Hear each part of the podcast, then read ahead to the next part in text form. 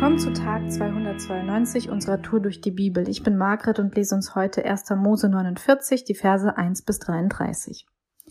Danach ließ Jakob alle seine Söhne herbeirufen. Kommt an mein Bett, forderte er sie auf. Ihr sollt wissen, was die Zukunft für euch bereithält. Meine Söhne, kommt zu mir. Hört, was euer Vater Israel euch zu sagen hat. Ruben, du bist mein erster Sohn, geboren in der Zeit meiner größten Kraft. Du nimmst den höchsten Rang ein, genießt das größte Ansehen, aber du kannst dich nicht im Zaum halten, darum wirst du nicht der Erste bleiben. Mit einer meiner Frauen hast du geschlafen und so das Ehebett deines eigenen Vaters entweiht. Simeon und Levi haben sich verbrüdert. Ihre Schwerter haben sie zum Mord und Totschlag missbraucht. Mit ihren finsteren Plänen will ich nichts zu tun haben. Von ihren Vorhaben halte ich mich fern. In blinder Wut brachten sie Menschen um. Mutwillig schnitten sie Stieren die Sehnen durch. Weil sie im Zorn so hart und grausam waren, müssen sie die Folgen tragen. Ihre Nachkommen erhalten kein eigenes Gebiet, sondern wohnen verstreut in ganz Israel. Judah, dich loben deine Brüder, du bezwingst deine Feinde und wirst von allen Söhnen deines Vaters verehrt. Mein Sohn, du bist wie ein junger Löwe, der gerade seine Beute gerissen hat. Majestätisch legt er sich neben und wer würde es wagen, ihn zu stören? Juda, immer behältst du das Zepter in der Hand. Könige gehen aus deinem Stamm hervor, bis ein großer Herrscher kommt, dem alle Völker dienen. Juda wäscht seine Kleider in Wein. Im Überfluss kann er den Saft der Trauben genießen. Achtlos bindet er seinen Esel am besten Weinstock an. Es wächst ja genug davon in seinem Land. Seine Augen sind dunkler als Wein und seine Zähne weißer als Milch. Sebulon, nah beim Meer wird er wohnen, sein Ufer ist ein Hafen für Schiffe. Bis nach Sidon erstreckt sich sein Gebiet. Issachar gleicht einem knochigen Esel, der zwischen den beiden Satteltaschen ruht. Für ein Stück gutes Land macht er sich zum Sklaven, sein Rücken beugt sich unter der schweren Last. Dan verhilft seinem Volk zum Recht, nicht weniger als die anderen Stämme in Israel es tun. Er ist wie eine kleine, aber giftige Schlange am Wegrand. Sie greift ein Pferd an und nach ihrem Biss fällt der Reiter zu Boden. O Herr, ich, ich warte darauf, dass du uns rettest. Gad wird von Plünderern, äh, plündernden Horden bedrängt, aber er treibt sie zurück und schlägt sie in die Flucht.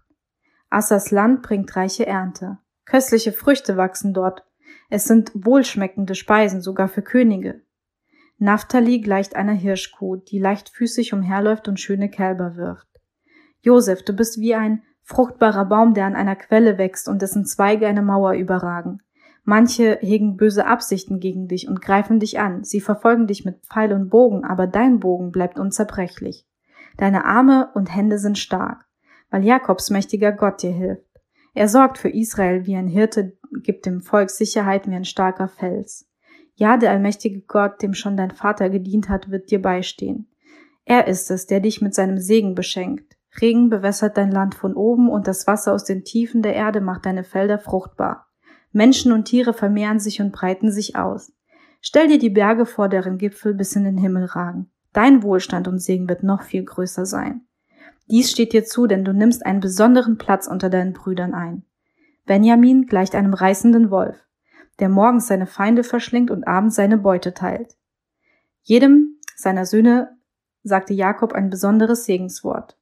Es galt zugleich für die zwölf Stämme Israels, die von ihnen abgestammen sollten. Ich muss bald sterben, sagt er zu seinen Söhnen. Begrabt mich mit ähm, in unserem Familiengrab. Es ist die Höhle in Kanaan bei Mechpella östlich von Mamre. Abraham hat sie mit dem hat sie dem Hethiter Ephron abgekauft. Dort sind schon Abraham und Sarah, Isaac und Rebekka begraben und dort habe ich auch Lea beigesetzt. Die Höhle mit dem Grundstück gehört uns. Begrabt auch mich dort. Nachdem Jakob seinen letzten Willen erklärt hatte, legte er sich aufs Bett zurück und starb. So wurde er im Tod mit seinen Vorfahren vereint. Ja, als ich ähm, das Kapitel gelesen habe, dass ich podcasten darf, war mir schon irgendwie klar, dass Gott da was für mich hat, denn ähm, ich habe in den letzten vier Monaten zwei Menschen aus meinem engsten Familienkreis verloren und habe mich ähm, jetzt nochmal neu gefragt, so, okay, Gott, das Leben ist so kurz hier auf der Erde und ähm, es kann auch so plötzlich vorbei sein. So, was ist dein Wille für mein Leben? Weil ich auch irgendwie diesen Drang verspürt habe, so, okay, du musst jetzt dein, die Zeit, die dir bleibt, irgendwie so komprimieren. Mach das Wichtigste. Lass das, was irgendwie blöd ist und worauf du keine Lust hast, einfach weg. Und ich habe einfach schnell gemerkt, dass ich einfach äh, dieses das Wichtigste und ähm, das, was ich wirklich machen will, ähm, ja, nicht irgendwie ohne Gott machen will.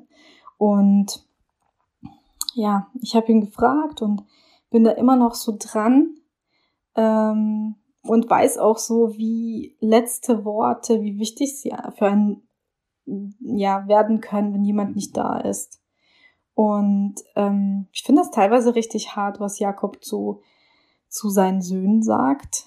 Ähm, ja, nicht jeder kommt so gut weg wie Josef, weil ich glaube, das wünscht man sich so als letzte Worte vielleicht von, von jemandem, der sie auch bewusst wählt und nicht plötzlich geht, sondern auch weiß, okay, das sind Worte, die sich einbrennen werden, die nachhallen werden. Und da ist auch so eine Beschreibung der Beziehung mit drin, die man eben hatte. Und ich glaube, es war keine Überraschung für die Söhne, was, was Jakob da gesagt hat. Ne? Also das, er erzählt ja von ihrem Leben und ähm, genau.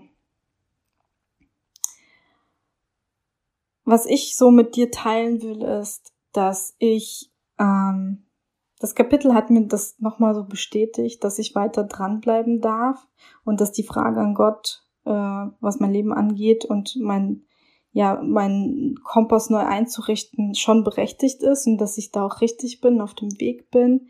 Und ich habe so voll, voll das Bedürfnis, ähm, nochmal ein paar Sachen anders zu machen. Ich will anders in der Bibel lesen. Ich will schauen, was hat das, was ich da lese, mit mir zu tun? Hält es mir den Spiegel vor? Und ähm, wie ist die, der Status quo? Wie ist die Beziehung aktuell zu Gott?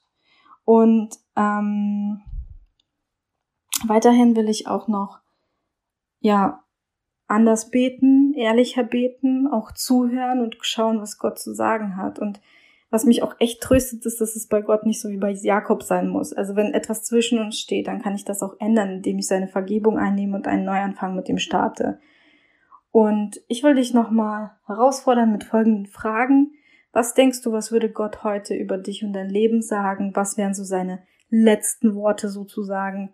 An dem heutigen Tag hast du Lust, dich vielleicht auch anzuschließen und einen Neuanfang mit ihm zu starten, deinen neuen, deinen Kompass neu auszurichten. Und ich wünsche mir auf jeden Fall, dass das Leben, dass ich das mit Gott und nicht an ihm vorbei lebe.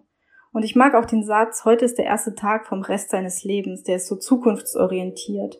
Und ich muss nicht in der Vergangenheit stöbern, sondern darf mit Gott neu anfangen. Heute ist ein guter Tag für einen guten Tag. Lass sein Wort in deinem Alltag praktisch werden.